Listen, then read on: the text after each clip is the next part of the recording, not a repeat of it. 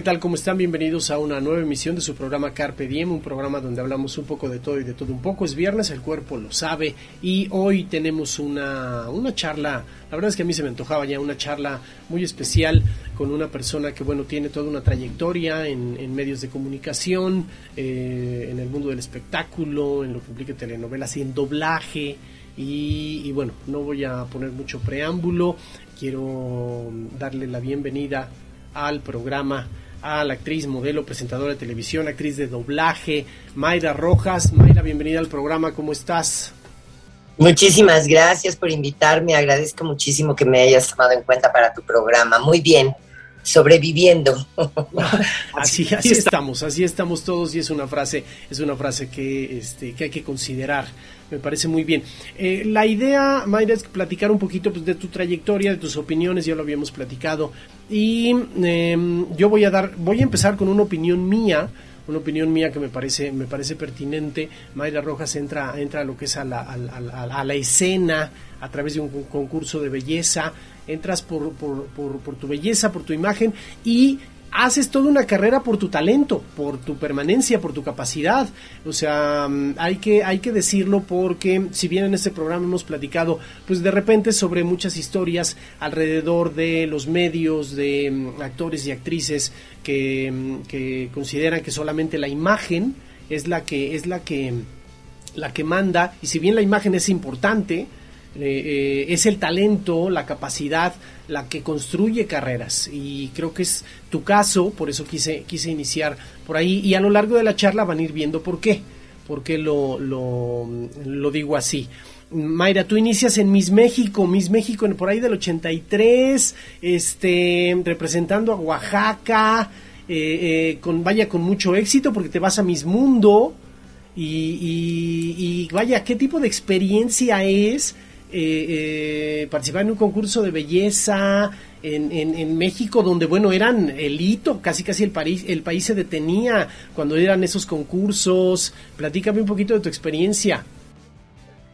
Bueno, pues a mí me toca participar en, en 1983, en marzo, en mayo del 83, en el Miss México, después de todo un proceso, pues que sorprendió muchísimo a mi familia, porque tengo que, aceptar que he sido una mujer muy atrevida para tomar decisiones. La verdad es que no soy una mujer calculadora y que se siente a meditar por qué va a tomar una decisión o no.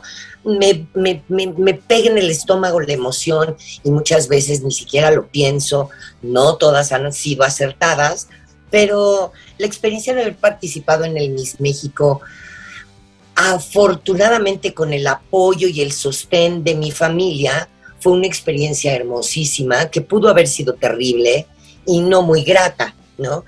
Me tocó ya esta colita de los programas de siempre en domingo, porque el Miss México estaba muy apoyado por Raúl Velasco y todo el circo enorme que se armaba atrás de un señorita México. Eh, el show que era, ¿no? Y que sigue siendo, pero hoy las, las plataformas diversas que hay en el mundo, yo creo que ha hecho que los Miss Universo y todos estos concursos de belleza, de belleza hayan decaído, pues mucho. Eh, lo disfruté muchísimo, pero bueno, pues era yo una mocosa de 18 años que realmente no me daba cuenta de la magnitud eh, de dónde estaba yo parada. Em, pues vengo de una familia de mujeres muy guapas, de sangre veracruzana, cubana, costarricense, que alguna vez una de las hermanas de mi mamá me paró enfrente de un espejo y me dijo, esto te lo regalaron, ¿eh, chula? O sea, genéticamente te tocó esta mezcla y si no usas lo que llevas acá adentro en conjunto con lo que traes en el pecho, pues por muy bonita que seas, muy lejos no puedes llegar. Y se me quedó muy grabado, porque yo sí fui fan de los Miss Universo. Y para mí eh, ser o pertenecer a un concurso de este tamaño era como la cenicienta, ¿no? La bella durmiente, la princesa del cuento.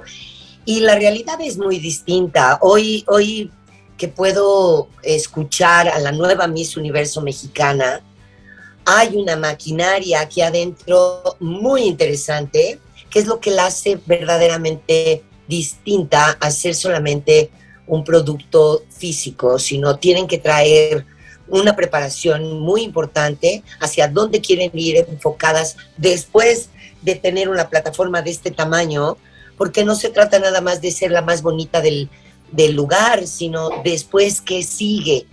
Y, creo que se ha modificado a través del tiempo, pero sí fue una experiencia maravillosa que me llevó a estar en contacto con la televisión. Wow, no, además bueno, que hubo un parteaguas, ¿no? Porque yo sí recuerdo que por mucho tiempo solamente se ensalzaba la belleza, ya por ahí de los 70 finales de los 70 recibieron críticas y empezaron a, tornar hacia, no, no, no, hacia lo que piensan, hacia un poquito más, o sea, sí hubo un viraje, ¿no? Claro, eh, también, también eso evidenció en algunas de las, de las chicas, no quiero a, nadie, porque además fue, fueron, están ahí en las redes sociales, como le preguntan una cosa y terminan diciendo otra, y, pero, pero sí hubo, sí hubo un parteaguas eh, eh, en relación a eso, y, bueno, a mí me parece que lo que el consejo que te dio tu tía, eh, eh, habla un poquito de mi opinión al principio del programa y habla un poquito de tu carrera. O sea, es decir, si bien los dotes físicos eh, ya, ya son de la genética y eso, lo que tú hagas con ellos y la capacidad que tú le pongas a tu vida, a tu carrera, el talento, eso ya depende de ti, de tu preparación y de, y de todo. Mis Mundo, si bien no tenía toda la, todas las las luces de Miss Universo, pues Miss Mundo era un, era un concurso también fuerte, con mucha presencia, y, pues bueno, llegas a las, a, las semifinalistas, me parece, ¿no? Estás en las, en, en, en, las finalistas. Sí, bueno, en México no era un programa, ahí lo entendí, porque me tocó que uno de los jurados fuera Plácido Domingo, y cuando yo vi entrar a ese hombre al, al estudio donde estábamos trabajando, eh, para mí era un ícono a nivel musical y, yo me acerqué a él para saludarlo y me dijo, ay México, lástima que no vas a pasar a, las, a mucho, porque en México no se transmite el programa, no se vende. O sea, en Europa es un concurso muy reconocido, como en México es el Miss Universo, pero en México sí se compran los derechos para transmitirlo, pero a México no le interesaba, o por lo menos al Canal 2 en ese entonces, comprar los derechos del Miss World. ¿no? Ya con el Miss Universo era suficiente y se generaba muchísimo dinero. Y esto me lo explicó él, yo no lo sabía. México no compraba los derechos, por lo tanto, muchos concursos de belleza que se hacen a nivel internacional no se transmiten y la gente no los ubica. Eh, creo también que, ¿cuál es el concepto de belleza a final de cuentas? ¿No? Es solamente el exterior y a ti te puede parecer guapísima una mujer con rasgos diferentes a los que yo considere bella entonces es muy superficial el poder dictaminar quién es la mujer más hermosa del mundo y en qué te tendrías que basar. Hoy en día las cirugías y los tratamientos pueden hacer de cualquier mujer un prototipo de belleza americana, un prototipo de belleza, eh, no sé, es, es muy, muy muy difícil eh, exponerlo de esa manera, ¿no? Entonces yo creo que también por eso eh, el hecho de que una mujer se considere bella va de por medio su, seguridad, su porte, su entereza, y no puede ser a los 18 años. Es, yo siempre he insistido que le deberían de cambiar la edad a las princesas de Disney, porque todas tienen 16 años y eh, no puedes tomar decisiones tan brutales como casarte o como ser la mujer más bella del, florero, porque no estás lista emocionalmente, mentalmente para enfrentar una situación así. Creo que a los 22, 23 años, cuando ya arrancaron una carrera, cuando ya saben hacia dónde se quieren dirigir, vas a encontrar una mujer segura, bien plantada, eh, ya con objetivos mucho más claros, que una mocosa de 18. La verdad es que esos cuatro o cinco años son abismales a nivel madurez mental y emocional, ¿no? Sí, sí, sí, te creo. Además, de ahí lo que yo creo que, que, ofrece una, una, experiencia como esa es darte muchas tablas, muchas tablas y, y, mucha experiencia para después pasar lo que implique modelaje y de ahí a presentadora de televisión que son los temas que quiero, que quiero platicar contigo, pero mira, se ve el tiempo rapidísimo, ya tengo que hacer el primer corte. Regresando vamos a platicar de eso principalmente, ¿no? Sobre todo lo presentadora de televisión, que, que, que, me parece algo muy interesante. Estás en Carpe Diem, vamos a hacer la primera pausa. Estamos platicando con Mayra Rojas, actriz, modelo, presentadora de televisión y actriz de, de doblaje. Regresamos.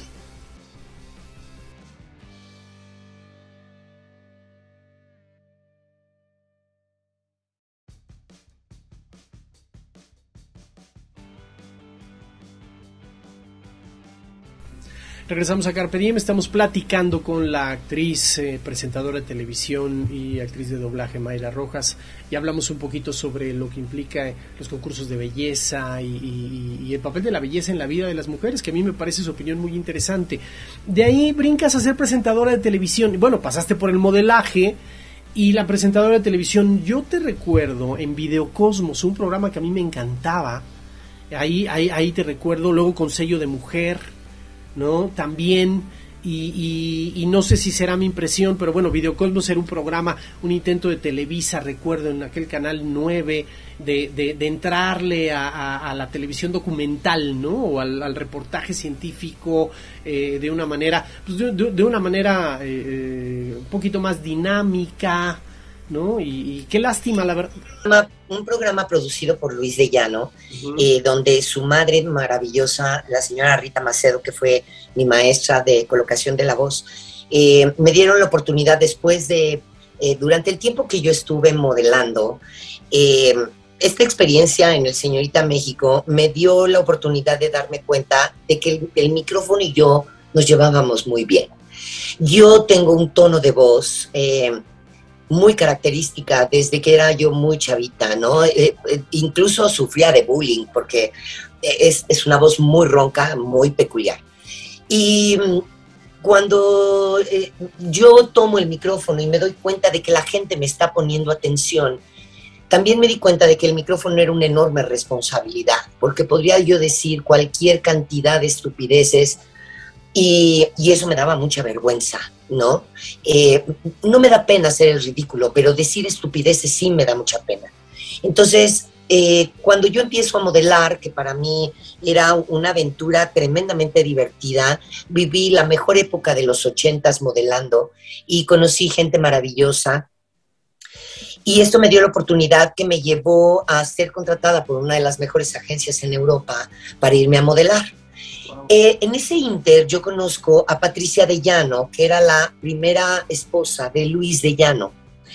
Y Patricia estaba muy involucrada con la moda y un día me dijo, oye, eh, yo quiero que tú conduzcas la cápsula de moda en Videocosmos. ¡Ay! Y con esto que te digo, que a mí no me da ningún empacho eh, tomar decisiones, acepto participar en Videocosmos. Y ahí me escucha Rita Macedo, Luis de Llano se da cuenta y me invitan a ser la conductora principal junto con Carlos Gajardo y Alfredo Adame y otros muchísimos locutores increíbles de esa época. Y teníamos a nuestro cargo un programa verdaderamente divertido, en cápsulas pequeñas donde hablabas de cocina, de ciencia, de astronomía, de medicina, de moda, era increíble, no sé por qué nunca más lo volvieron a pasar.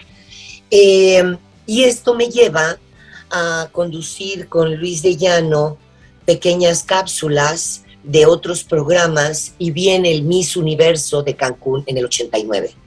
Para ese entonces mi carrera de modelaje iba muy bien. Eh, yo me gano un premio en el 89 para que me vaya yo a Europa a modelar.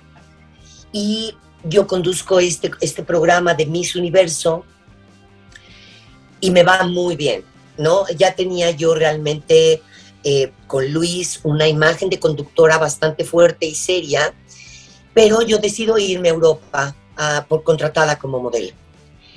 Eh, fue linda la experiencia, pero me di cuenta de que la vida solitaria de una modelo y que su vida profesional es muy corta, que en Europa mi estatura y mi estilo, porque pues soy mexicana, soy de piernotas, soy de huesos muy grandes, comparada con las modelos europeas que me sacaban 10 centímetros, flacas, largas, sin carne, pues no era por ahí mi, mi tirada. La empecé a pasar un poco mal porque me di cuenta de que pues yo no podría hacer una carrera de modelo internacional. Y me habla mi hermana que yo ya había involucrado a mi hermana en la televisión, que cabe mencionar que nunca fue mi intención ser actriz. No era mi prioridad en la vida. Yo quería primero ser bióloga marina, mi mamá se tiró al piso de la risa, jamás me hubiera permitido irme sola en Senada. Después dije, bueno, voy a ser psicóloga especializada en niños. Me encantan los niños y sería muy infeliz tratando niños con problemas emocionales. Y de pronto se me abre esta oportunidad. Eh, Luis hace su primera telenovela y me invita a ser la conductora del programa de la telenovela. Y es para mí otra toma de decisión, eh, dejar mi carrera como modelo para incursionar en un mundo que yo no conocía, que era las telenovelas. Dije, bueno, no pierdo nada, me voy a divertir, voy a conocer gente, y hago alcanzar una estrella uno junto a mi hermana Lorena.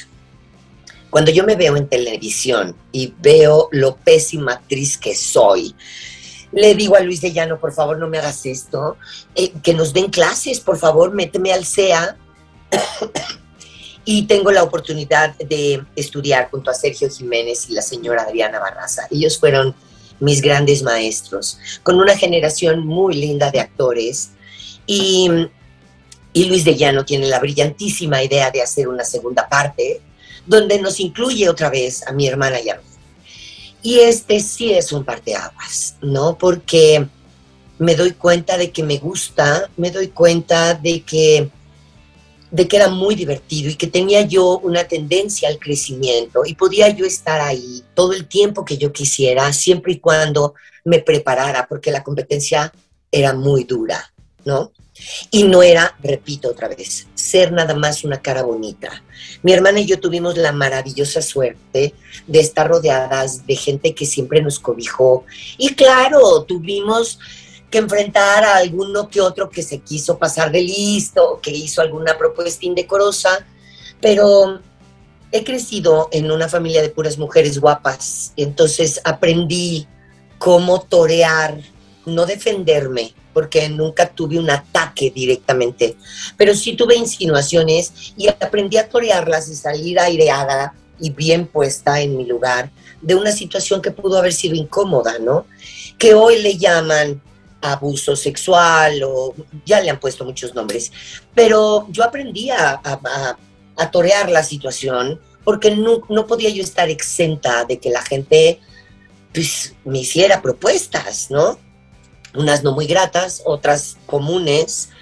Eh, y de ahí empezó una carrera que ya lleva 32 años hasta hoy, en donde he tenido la oportunidad de trabajar con grandes maestros, no nada más Sergio y Adriana como maestros literales, sino trabajar con Joaquín Cordero, con el maestro Luis Jimeno, eh, trabajar con Verónica Castro, eh, ser dirigida por Humberto Zurita, ser la antagónica de Christian Bach y, trabajar con squinkles talentosísimos, ¿no? Trabajar con, con Ricky Martin, con Ricardo Arjona, con Botellita de Jerez, con todos los timbiriches, y ir descubriendo que conforme pasa el tiempo, te dejas de ser la protagonista de la historia para convertirte en un soporte. Y entonces te vuelves ahora tú la maestra sin serlo literalmente, de nuevas generaciones.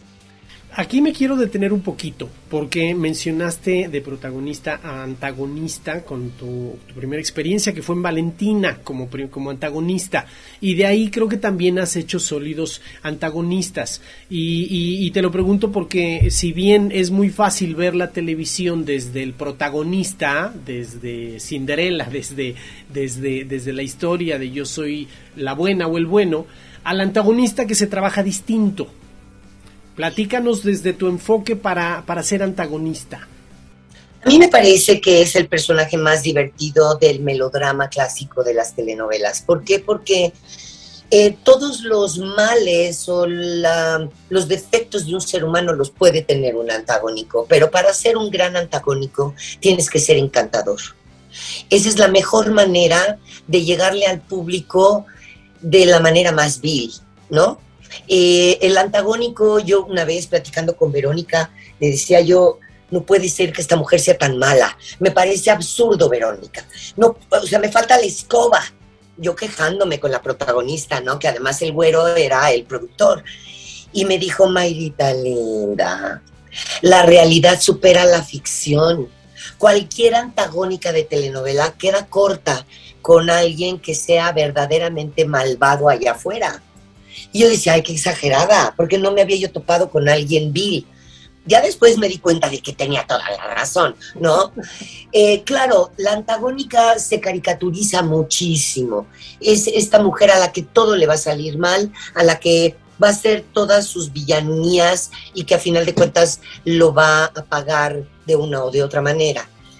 Eh, a mí me divertía mucho hacerlas porque me considero una mujer muy honesta y noble, todo lo contrario a lo que sería una antagónica, ¿no? Sin pulcritud, una mujer vil, una mujer mentirosa, malvada.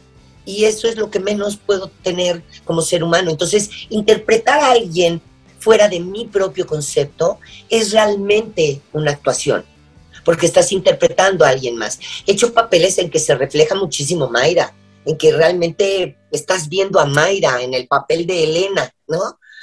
Y son estas buenas, este, que lloran por los rincones, eh, y, que a mí no me ha gustado mucho hacer este tipo de personajes porque creo que mitifica a la mujer sufrida y, y, de eso sí no tengo nada. Podré ser muy buen ser humano, pero jamás voy a permitir que alguien pase por encima de mis derechos y menos sobre mi corazón. No, haces bien, haces bien. Eh, nuevamente tengo que hacer un corte, pero regresando y retomando esto que tú dices, vamos a hablar sobre una experiencia en teatro. Has, has tenido muchas obras de teatro, pero justamente para retomar esto de la mujer, los monólogos de la vagina, su mensaje, y de ahí le entramos al doblaje. Estás en Carpe Diem, estamos platicando con Mayra Rojas sobre su trayectoria y sus experiencias. Regresamos.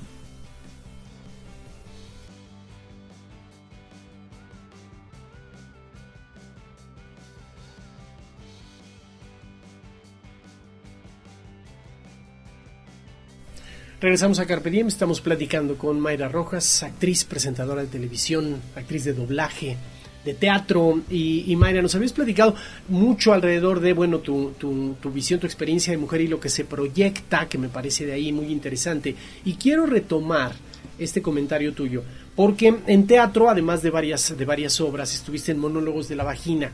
Y quiero a través de ti que, nos digas un poquito, yo la vi un par de veces, eh, el mensaje, el mensaje que le da a la mujer y al hombre también, que creo que es algo muy, muy, muy importante, pero el mensaje desde tu óptica que da esa obra, eh, tú que estuviste en ella. Bueno, a mí me parecía, eh, o me parece, que es una obra icónica ante el feminismo, porque realmente está escrita hace mucho tiempo por una mujer que seguramente tenía todos estos valores que los tenía que sacar de una o de otra manera. Hoy está mal, encausado. Creo que el feminismo está mal llevado porque no se trata de estar en contra de los hombres, ¿no? Sino defender nuestros derechos como mujeres, simple y llanamente. Los monólogos habla un poco de este maltrato hacia nosotras mismas, no nada más del hombre hacia nosotros, sino ser nosotras nuestras propias víctimas y nuestros propios jueces y nuestros propios verdugos. Eh, es un, es un texto muy fuerte, como lo fue en su momento Ecus en los setentas con un desnudo. ¿no? En teatro era brutal. Y lo mismo sucedió con los monólogos. Había actrices muy revolucionarias, revolucionarias al principio del, del, proyecto, ya después empezaron a invitar a, muchísima gente que no era precisamente actriz, pero es un texto que hay que respetar muchísimo porque creo que es una historia escrita por mujeres, eh, para mujeres, eh, eh, actuada por mujeres y que los hombres la disfrutan mucho. Ojalá que en algún momento los derechos de esa obra la podamos tener otra vez un gremio distinto de una generación distinta de mujeres para que se vuelva a presentar, porque las nuevas generaciones necesitan teatro como ese. Sí, sí, sí, sí, sí, bien dicho. De ahí brincas al doblaje. Y digo, más bien has estado presente y te has desarrollado. es que lo, decías, pero también comentaste algo muy interesante, o sea, porque no nada más eh, se estudia para, para lo que es la actuación en teatro, en cine, los movimientos de cámara, las indicaciones del director, para el doblaje, para la locución hay que educar la voz, porque no nada más hay que actuar, hay que saber decir las cosas. Y aquí es muy importante porque en el teatro yo puedo ver a Mayra Rojas, en televisión la puedo ver y puede actuar no nada más tu voz, tu expresión, tus ojos, tus movimientos, pero en el doblaje, en el doblaje solo la voz. Y es, es lo que estás doblando precisamente lo que hay que empatar con, con, las intenciones, con los sentimientos, con todo eso. Y, bien, en el doblaje, bueno, podemos mencionar desde Las locuras del emperador, a Isma, que, que, lo interpretaste, eh, La Bella Durmiente, en una, segundo, en una segunda edición de doblaje, interpretaste a Maléfica, ¿no? En Mulan también participaste, eh, Moonlight Mile, ¿no? Este, aquí, aquí en Moonlight Mile hiciste la voz de Jojo Floss o Jojo Floss, ¿no fue? No, yo, yo realmente no he hecho doblaje eh, con personas, con, seres humanos, yo he hecho puro doblaje de caricatura.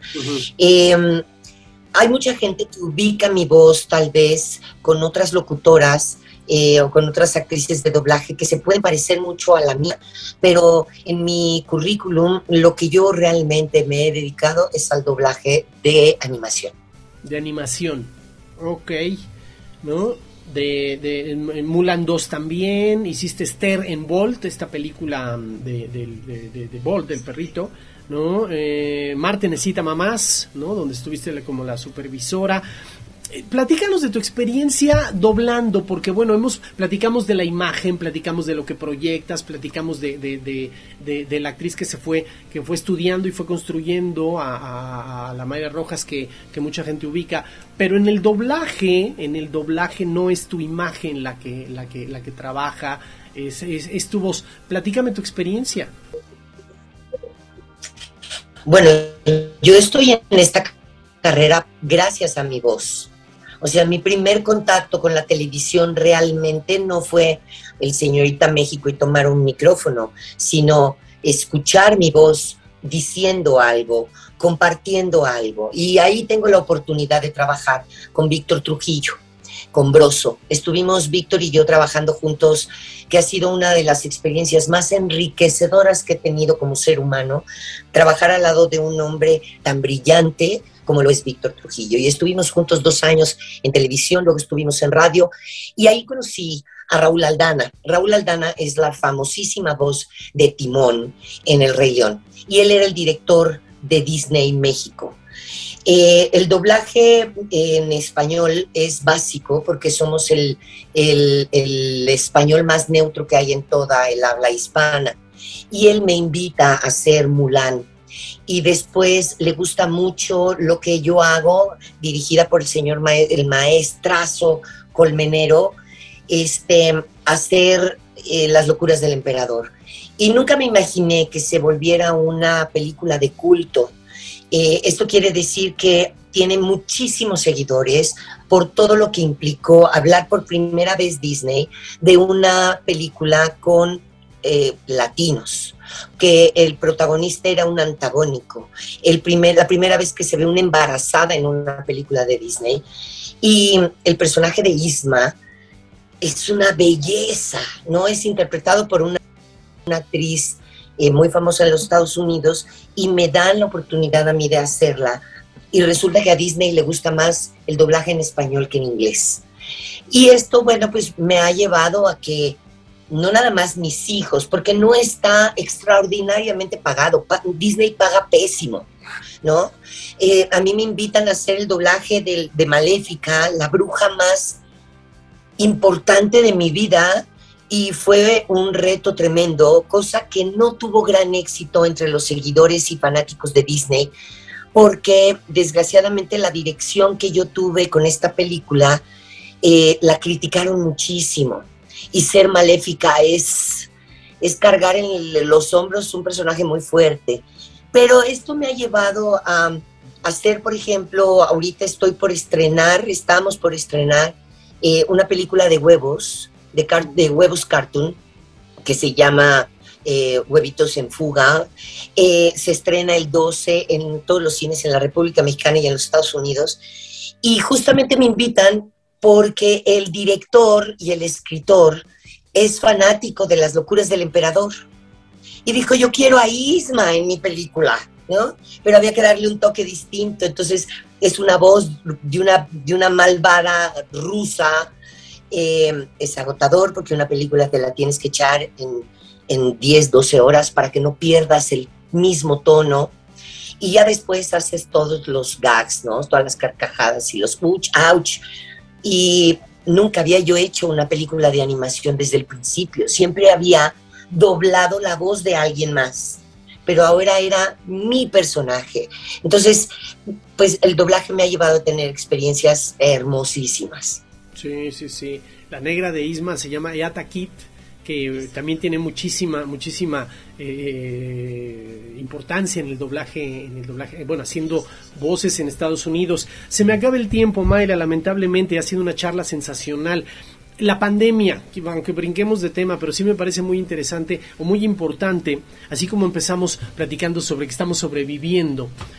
¿Cómo vivió Mayra Rojas la pandemia después de, pues bueno, o sea, el espectáculo es uno de los de, las industrias, si bien todas han sido golpeadas, el espectáculo más eh, eh, y bueno, este, estar encerrado cuando se manejan sentimientos, cuando uno proyecta cosas, cuando uno anda trabajando con la gente, porque eso es importantísimo para para quien se dedica a, los medios.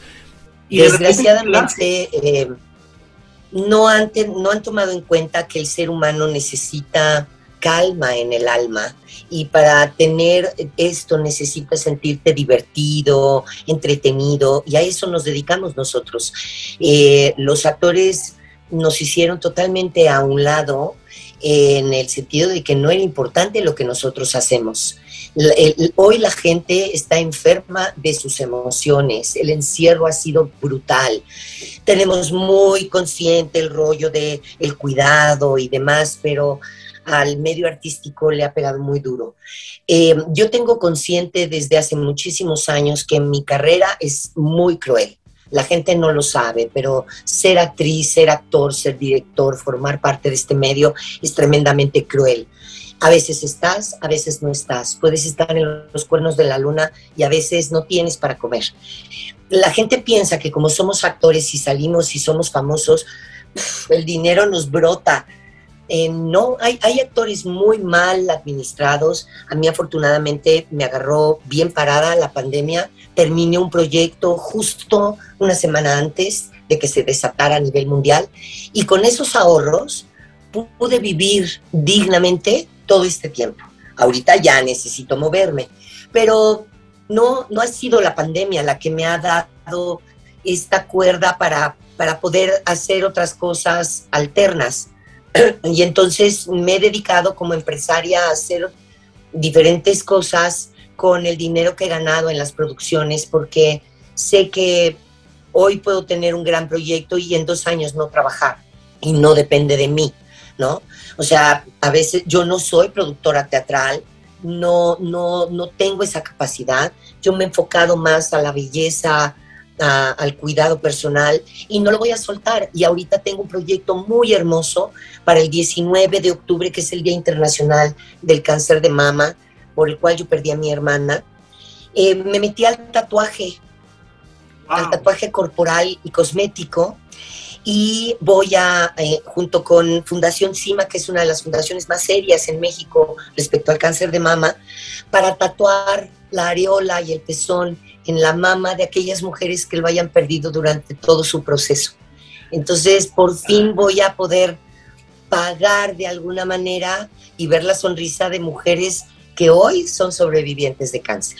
Wow, cuando sea eso, aquí el, el, el, foro, el programa está a tu disposición para darle difusión a eso porque me encanta la idea, me parece muy loable y habla mucho de ti eh, y, de, y, de, y, de, y de tu proyecto de vida y un poco refleja lo que, lo que, lo que me has proyectado a mí y espero que a, todo el público se nos acabe el tiempo, dame un mensaje para todas las mujeres de este país, desde, el, desde los sentimientos, la experiencia y la visión de mundo de Mayra Rojas.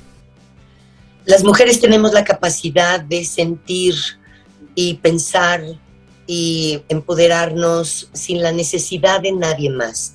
Las mujeres no estamos en guerra con los hombres, somos complementarios unos con otros. Las mujeres no nacimos para ser mamás, nacimos para ser mujeres independientes. Tenemos esta capacidad de parir, pero también podemos parir eh, el crecimiento, el apoyo, eh, la resiliencia.